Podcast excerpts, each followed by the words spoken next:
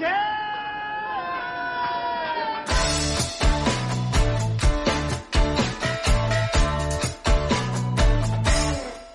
客官来了，您呢？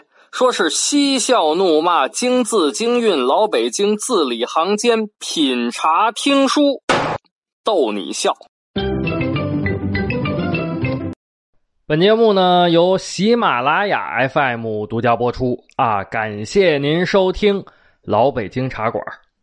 我呢是喜马拉雅上最会讲北京故事的丁儿爷。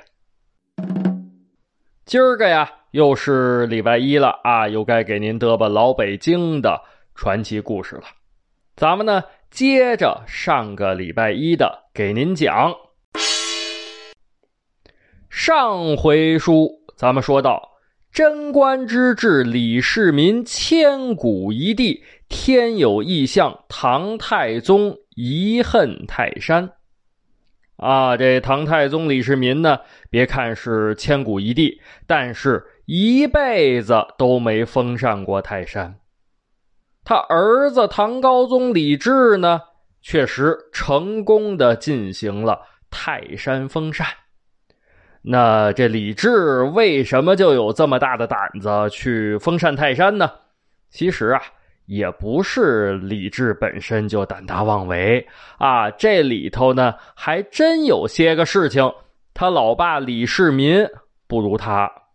所以呢，唐高宗李治才有底气去泰山封禅。那究竟是什么事儿？这李世民都没搞定，让他儿子李治给搞定了呢？您别着急啊，咱们的老规矩，我呢给您沏上一杯茶，您听我慢慢的白话。说到这个呢，就得从一个民族说起啊，哪个民族呢？就是突厥。突厥呀，是咱们国家北方的一个非常强悍的民族。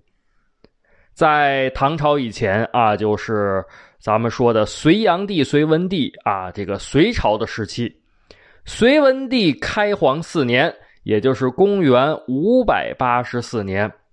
突厥部落的老大啊，就是扛把子死了，啊，陀波可汗死了，这一死啊，可了不得了，啊，他们没有什么立储君呐、皇位继承人啊，啊，这些个事儿也没把那个遗诏放在正大光明那匾后头的事儿。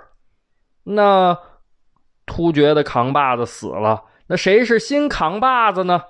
结果就是你也不服我，我也不服你啊！最后形成了两大势力集团，啊，就是针尖儿对上麦芒，杠上了。那几经争执，最后都动了刀子了，意见呢也没统一了。那怎么办呢？划界分地啊！结果有一个被称作社贵可汗的人。带着大量的人马占据了阿尔泰山以西的地方，所以呢就被称作西突厥。另外呢还有一个人也是声望很高啊，追随者很多，叫什么呢？叫做沙波略可汗。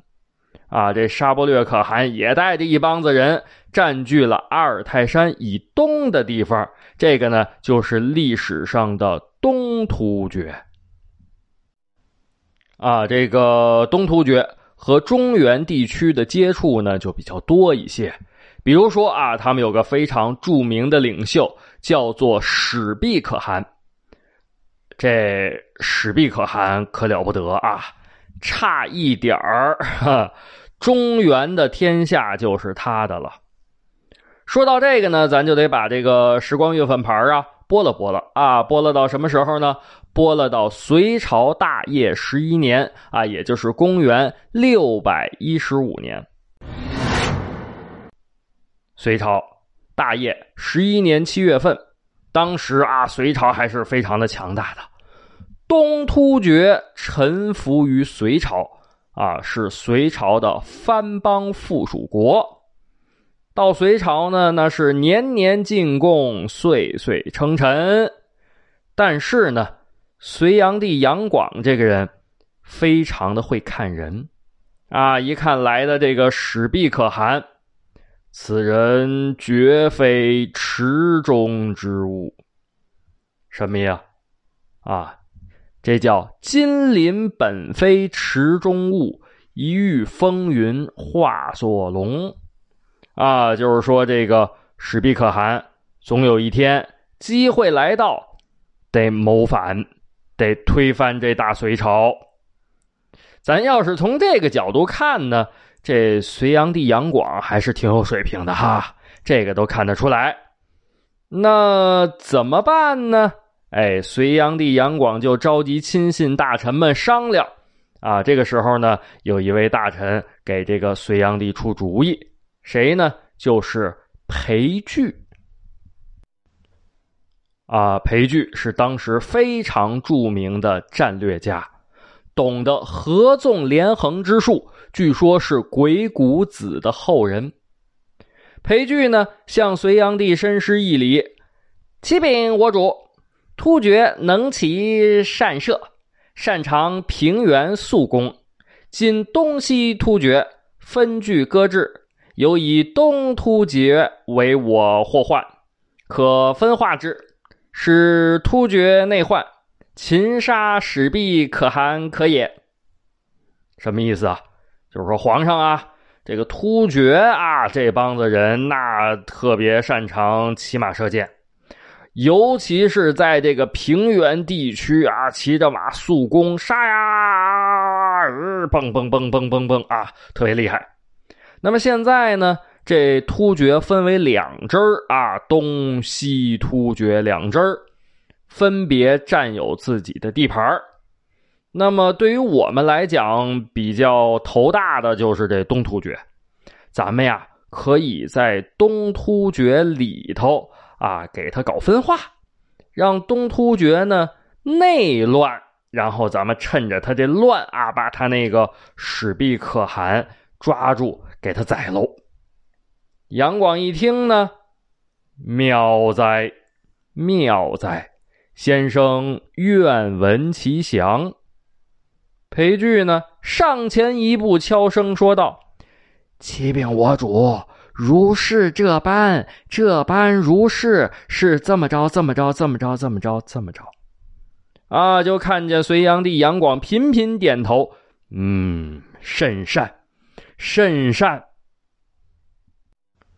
听完了之后，啊，交给裴矩一块腰牌，干什么呢？哎，代表自己个儿悄悄的潜入东突厥，但是可不是去找史毕可汗。找谁去了呢？找这个史毕可汗的弟弟扎吉社。您问了，那丁儿爷为什么不去找史毕可汗，找他弟弟呢？这个呀，就是裴矩的计策啊，挑拨东突厥内部不和，鼓动史毕可汗的弟弟扎吉社篡夺可汗的位置。可是呢，这事儿吧，它就是无巧不成书啊！就在裴矩进入东突厥的时候，这让人给认出来了。让谁认出来了呢？实属胡西啊！这是一个人的名字啊，四个字啊，实属胡西。本来呀，这史毕可汗这边没人认识裴矩，因为毕竟呢，一年才来大隋朝进贡一次啊。东突厥派的人来到隋朝，到这个洛阳城，而且呀，这个突厥人看汉人就和现在咱们看那个外国人大老外差不多啊，觉得这大老外都长得差不多，也分不出来他们谁是谁。但是。这里头呢，有一个人啊，对于汉朝的官员非常的熟悉。这个人就是这个实属胡锡。实属胡锡呢，是东突厥出使隋朝的使臣。正赶上啊，裴矩找这个史毕可汗的弟弟扎基社的时候，碰到了实属胡锡了。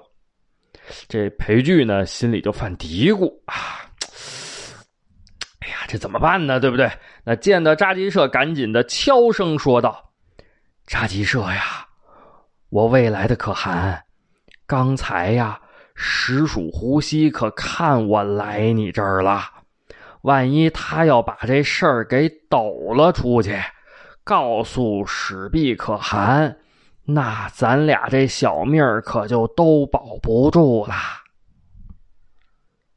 杀鸡社呢也是性格彪悍啊！听到这个，二话没说，腾楞抓起腰刀，啪一撩这个帐帘，走出营帐，直奔着石鼠胡西这寝帐就去了。石鼠胡西呢，正在寝帐里头看书呢，一看是大可汗的弟弟，赶紧啊放下书卷，起身施礼。结果，这可汗的弟弟扎吉社。一按崩簧，噌啷啷啷啷啷，抽出弯刀来，来了一个斜肩铲背，噗呲，就把这石鼠胡西给砍死了。然后呢，然后在石鼠胡西的身上蹭了一蹭弯刀上的血，然后咔啦，还刀入鞘，走了，就跟什么事儿都没发生过一样，回到了自己的大帐。但是，这石鼠胡西是谁呀？是当今可汗的宠臣奥宁咔嚓就这么给杀了。那虽然说史毕可汗没有张扬和说这个事儿，但是秘密的展开了调查啊，自己心里头慢慢的可就有底了。啊，据说自己个儿的亲弟弟曾经来过石鼠胡西的寝帐。而且呢，同时有人看到隋炀帝杨广的臣子裴矩也来过。那得了，这就是傻子也能猜出来是怎么回事了。但是可汗就是可汗啊，比他弟弟可沉得住气，没着急动手，干嘛呢？等待时机。隋朝大业十一年八月份。啊，也就是实属胡西被杀的一个月之后，隋炀帝派人召见史毕可汗进宫。这史毕可汗可不干了，啊，心里头正窝火呢。哎呦，这这还进宫啊？你让我进宫我就进宫，这次啊，我不去了。啊，传旨的使臣呢？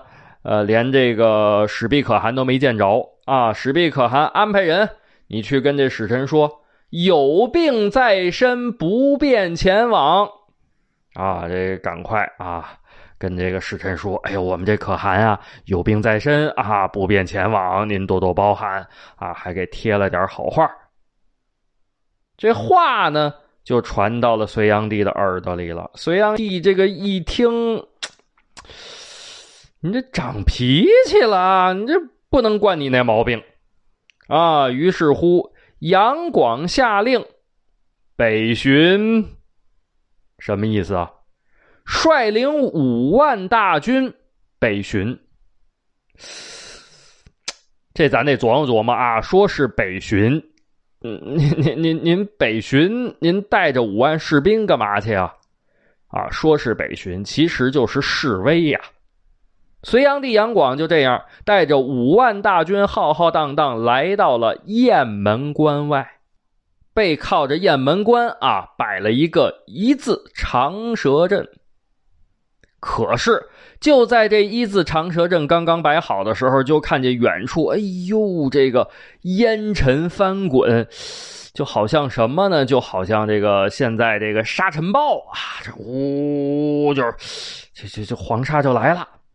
隋炀帝看着很扫兴，你看看，你看看，我刚来到雁门关，啊，想显示一下我的气势，就赶上沙尘暴了。但是啊，隋炀帝手打凉棚一看，不禁的倒吸一口凉气。这这这这这哪是什么沙尘暴啊？这是什么呀？这是骑兵马队。啊，由于人数太多了，所以卷起的扬沙就好像沙尘暴一样铺天蔽日啊！杨广赶紧下令退回关内。结果，哎，刚摆开这阵势，又都合拢起来了，退回了雁门关。